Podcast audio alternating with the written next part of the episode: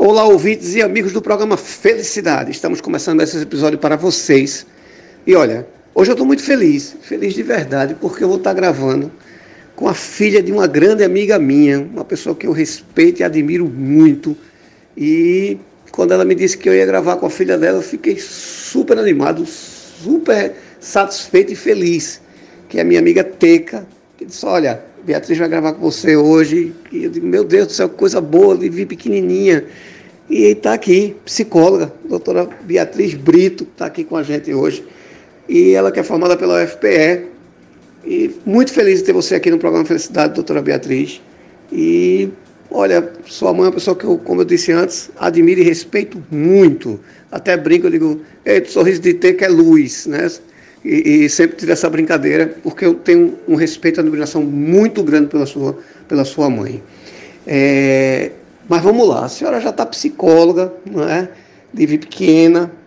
E a gente hoje, é, a gente sempre teve o psicólogo com, vamos dizer assim, em alta conta, porque é um profissional que lida com vida, não é? E hoje, nesse, nessa pandemia, a coisa ficou ainda mais acentuada. Né? Mas aí eu queria antes que a senhora se apresentasse a nossos ouvintes, doutora, e é, explicasse um pouco para a gente qual o trabalho do psicólogo e como é que é a sua visão hoje dentro dessa pandemia que, que a gente está atravessando, doutora. E muito obrigado por estar no programa Felicidade, viu? Olá, Eduardo. Olá, todo mundo que está ouvindo o programa. Caramba, Recife é um ovo, né? Eu não sei como é que eu ainda me surpreendo com essas situações. Quando eu recebi o convite, eu a primeira pessoa que eu conversei foi com a minha mãe, né? E aí ela falou que conhecia você desde pequena, que era um grande amigo. E entre outras pessoas que eu também conheço por ser amiga da minha mãe, que você também é amiga. Eu fiquei muito surpresa.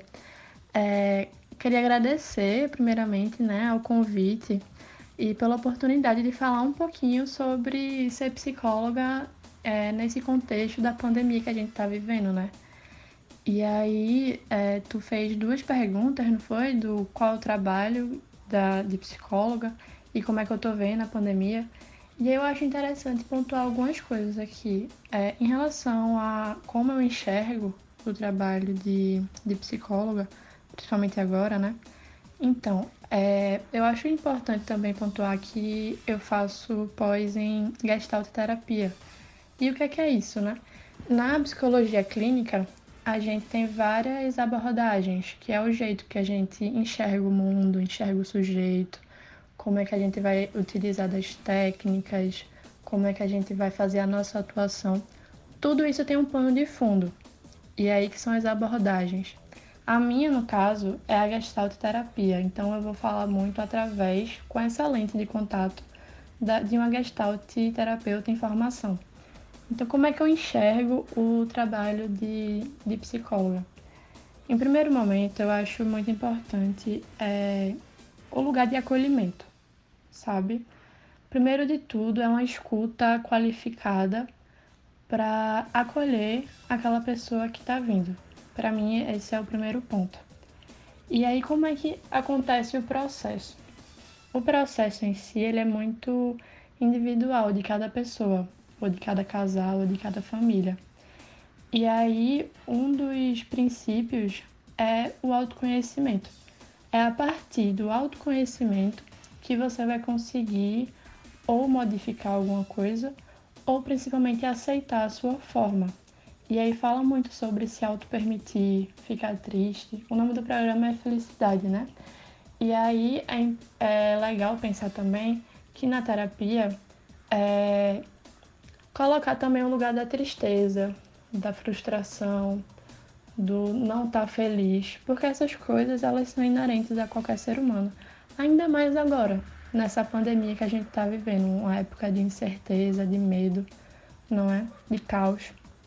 E aí esse se auto-permitir. Na terapia, é, eu já escutei muitas vezes, apesar de ser recém-formada, é, eu já atuo na clínica faz um ano e meio, mais ou menos, por conta do estágio que eu fiz anteriormente.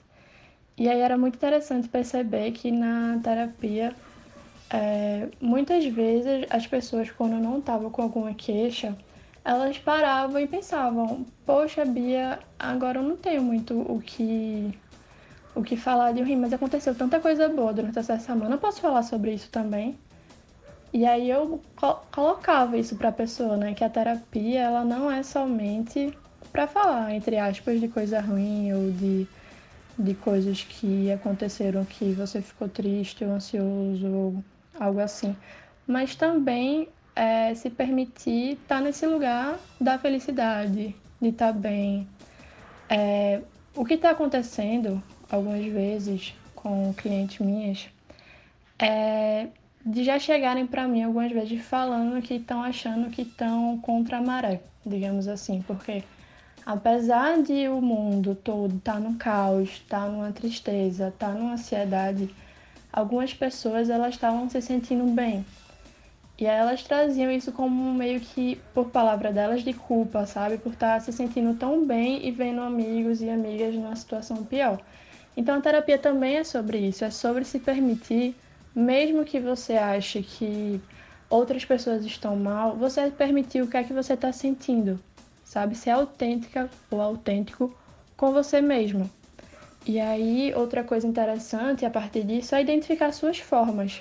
Identificar como é que você enxerga o mundo, como é que você enxerga a sua relação na sua família, como é você na relação com fulaninho, cicraninho, como é você na sua relação consigo mesma ou mesmo, e como é que isso influencia na, no modo que você enxerga as coisas.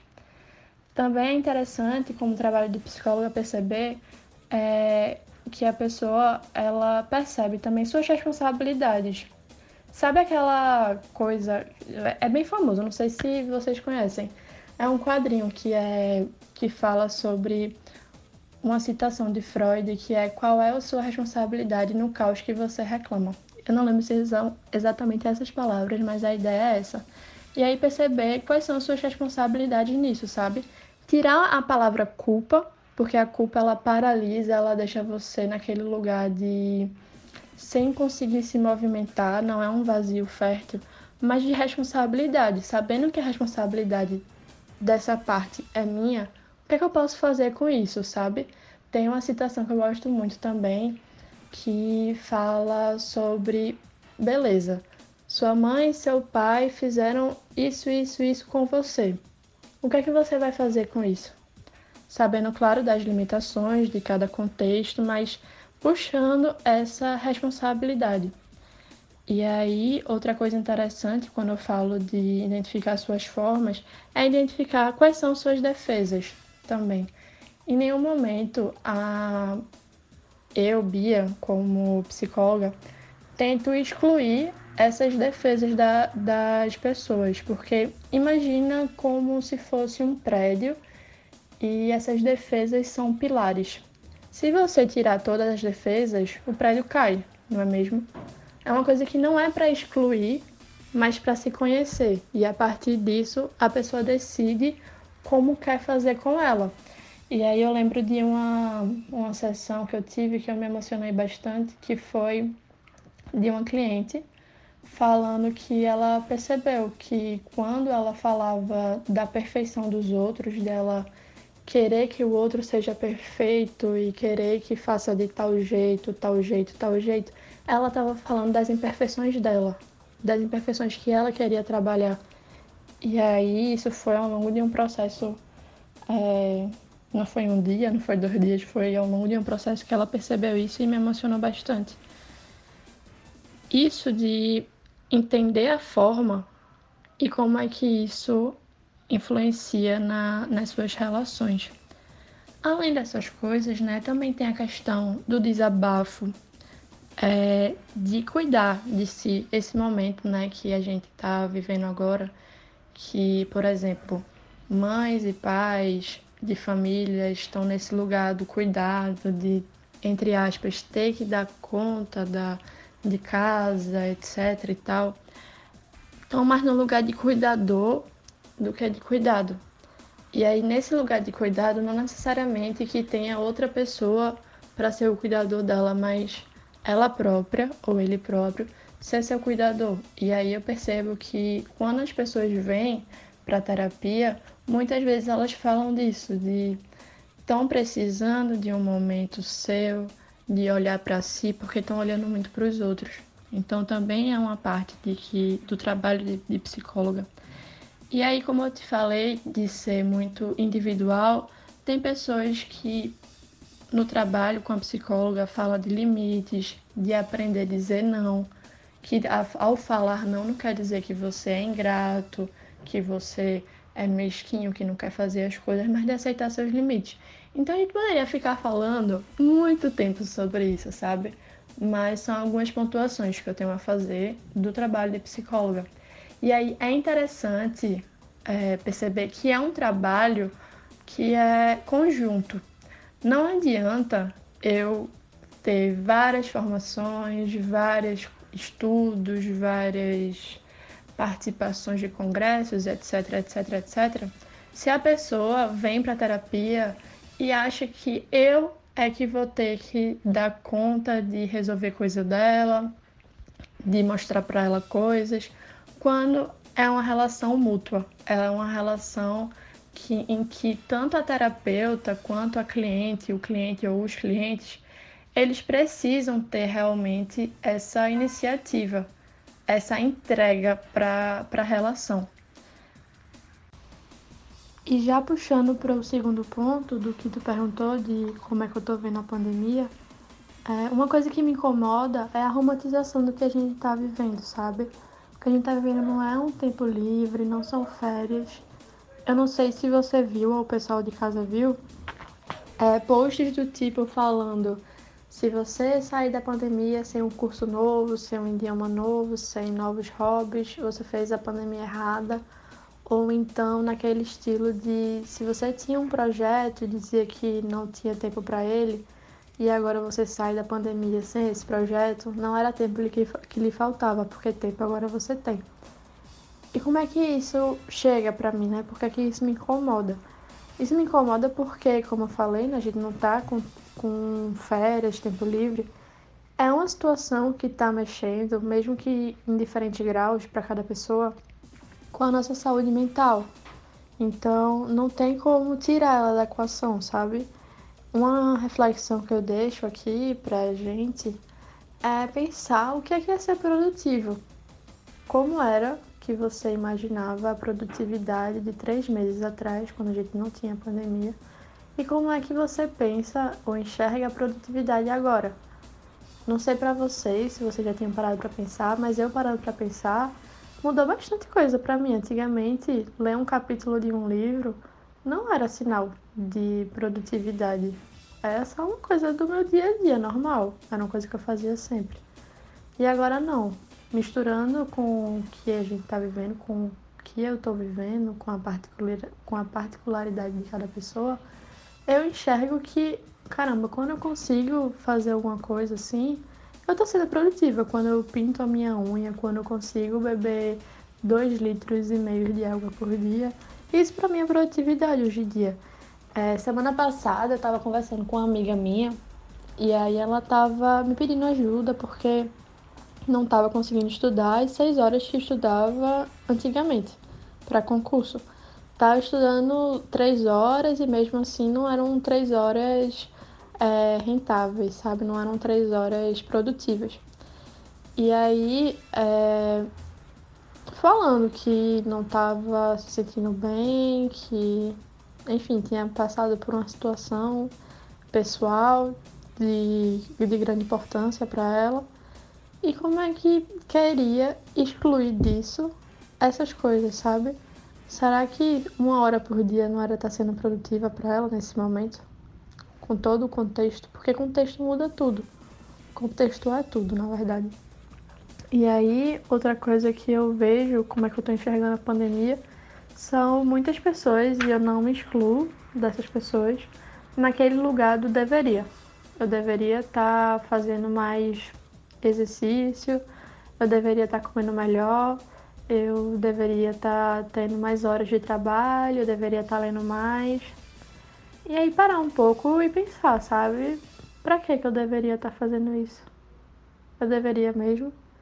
Eu deveria ou eu quero fazer isso? É uma coisa que eu gosto na clínica de trocar essas palavras, o eu tenho que por eu quero ir. Quando você troca, ainda faz sentido para você? Você realmente quer estar tá fazendo aquilo? E aí, outra coisa que eu estou enxergando na pandemia, lá na clínica pelo menos, é uma intensificação das relações familiares.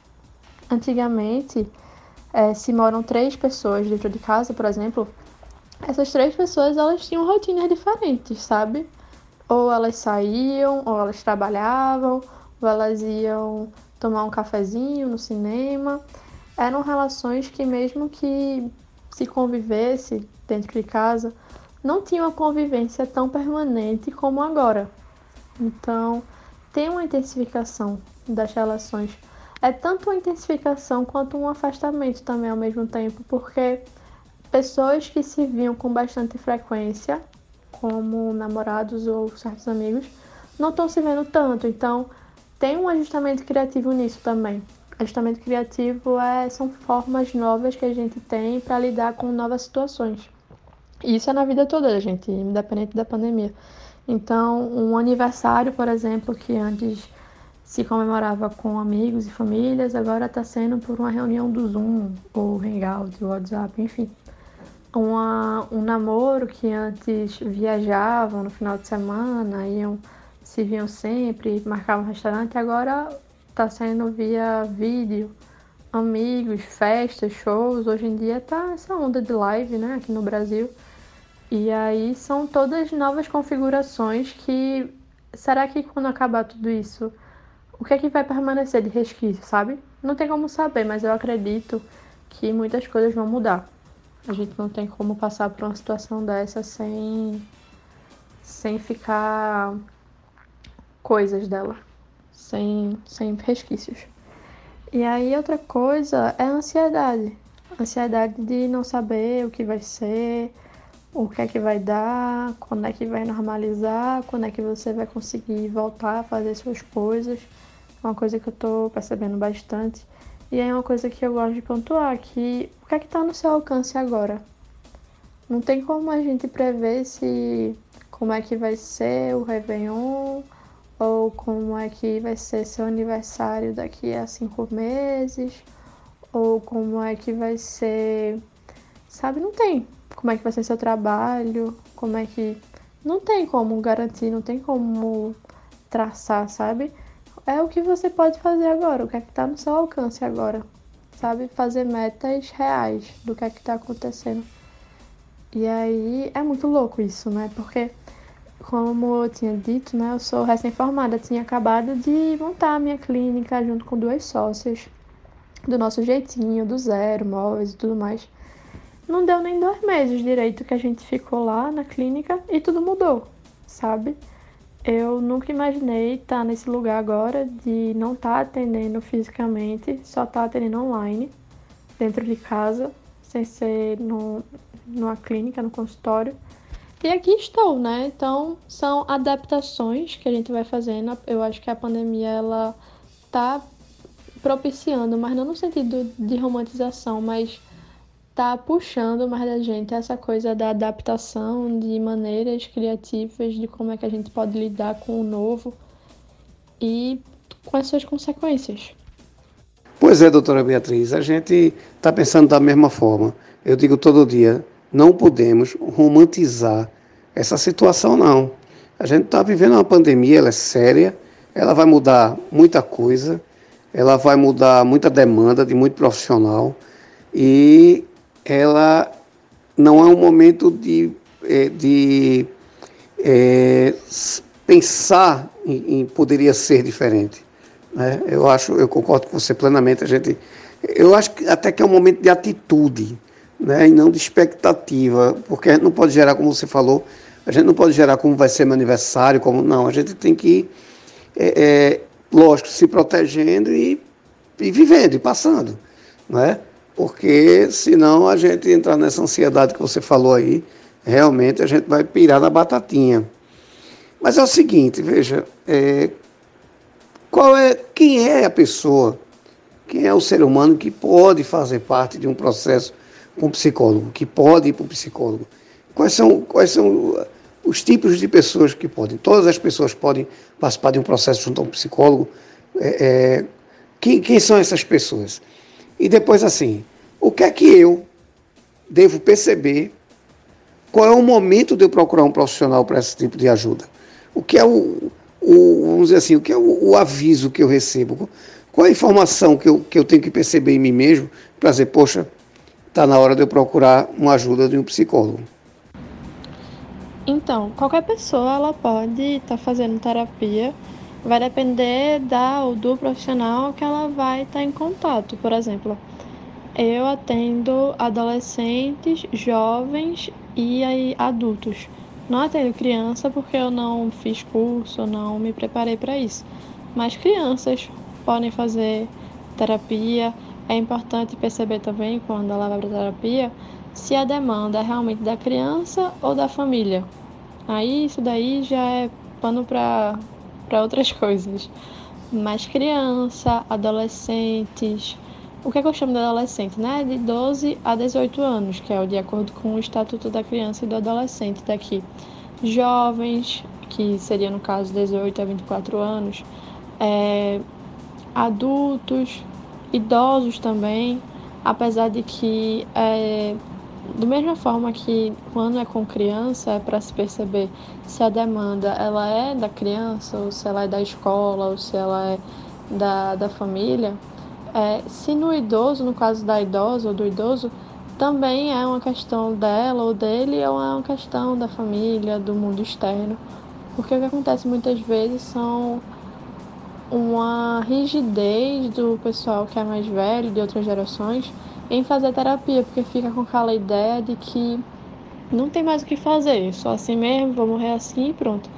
Só que a gente vê que não é que não é bem assim, sabe? A vida acaba quando ela realmente termina, não quando chega uma certa idade.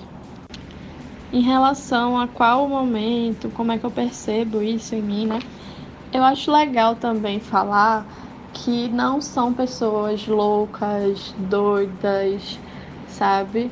Que precisam ou que querem fazer terapia. Eu acho que isso é uma ideia que vem de tempos atrás, que eu ainda bem tô vendo que tá se desmistificando isso, porque além de qualquer idade que se pode fazer terapia, qualquer pessoa, qualquer é, situação, ela pode estar tá querendo fazer terapia, porque a terapia ela não tem uma rigidez sabe? Ela não é um quadradinho que a pessoa ela precisa se encaixar nesse quadradinho para entrar. Ela pode ser de qualquer forma, inclusive uma mesma pessoa, ela pode fazer terapia em diferentes épocas de sua vida e perceber motivações diferentes na sua vida. Por exemplo, eu já fiz quando eu era criança, porque eu tive uma época que eu assisti um filme que mexeu muito comigo, junto com outras coisas que eu tinha muito pesadelo, eu não conseguia dormir. E aí eu fui para terapia até que eu consegui voltar a dormir. Enfim, a gente trabalhou outras coisas que não tinha nada a ver com a questão inicial e por aí foi.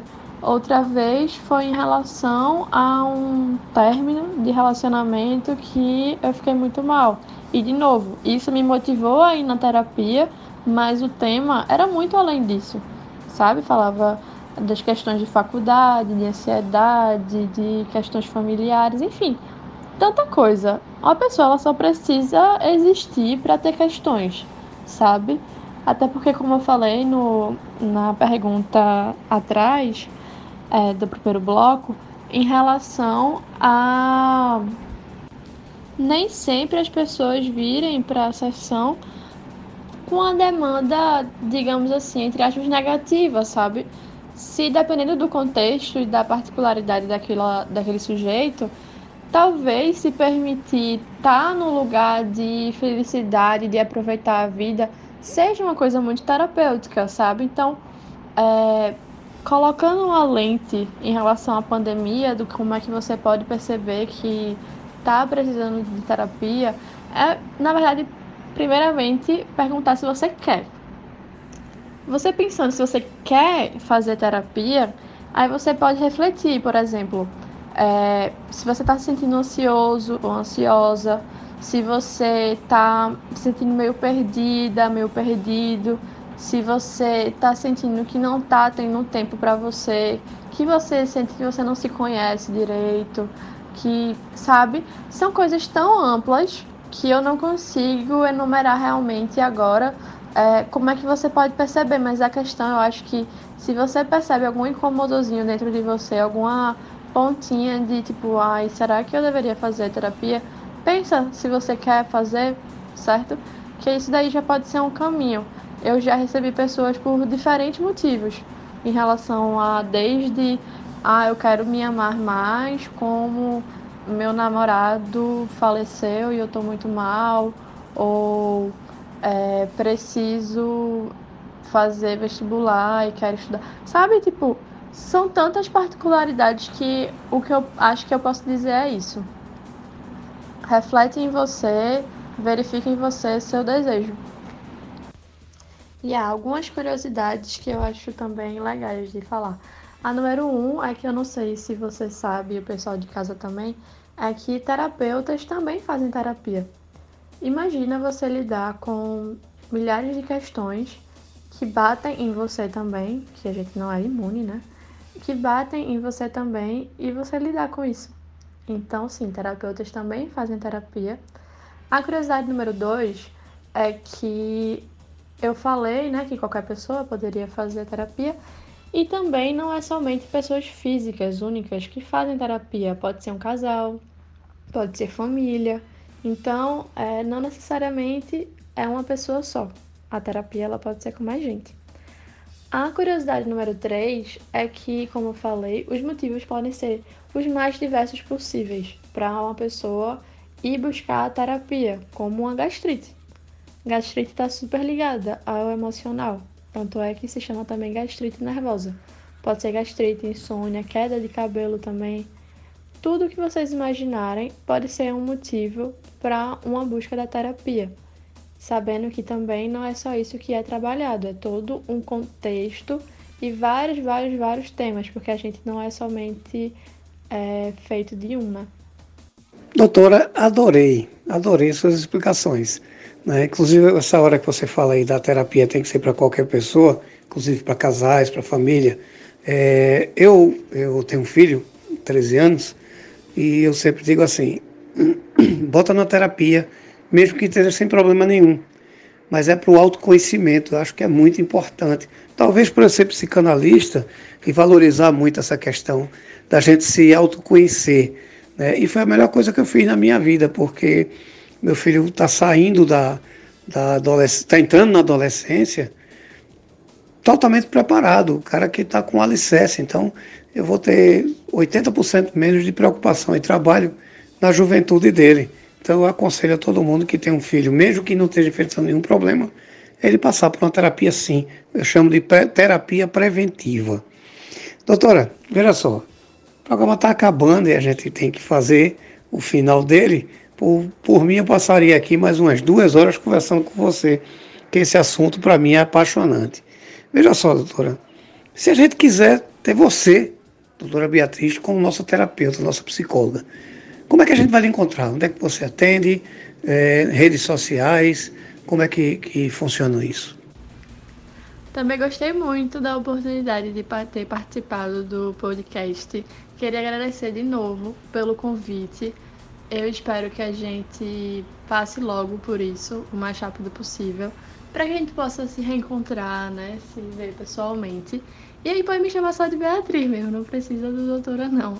É, em relação a quem pode me encontrar para poder fazer terapia, é, eu atendo em Casa Forte, só que como não estou indo lá na clínica, está sendo online por enquanto.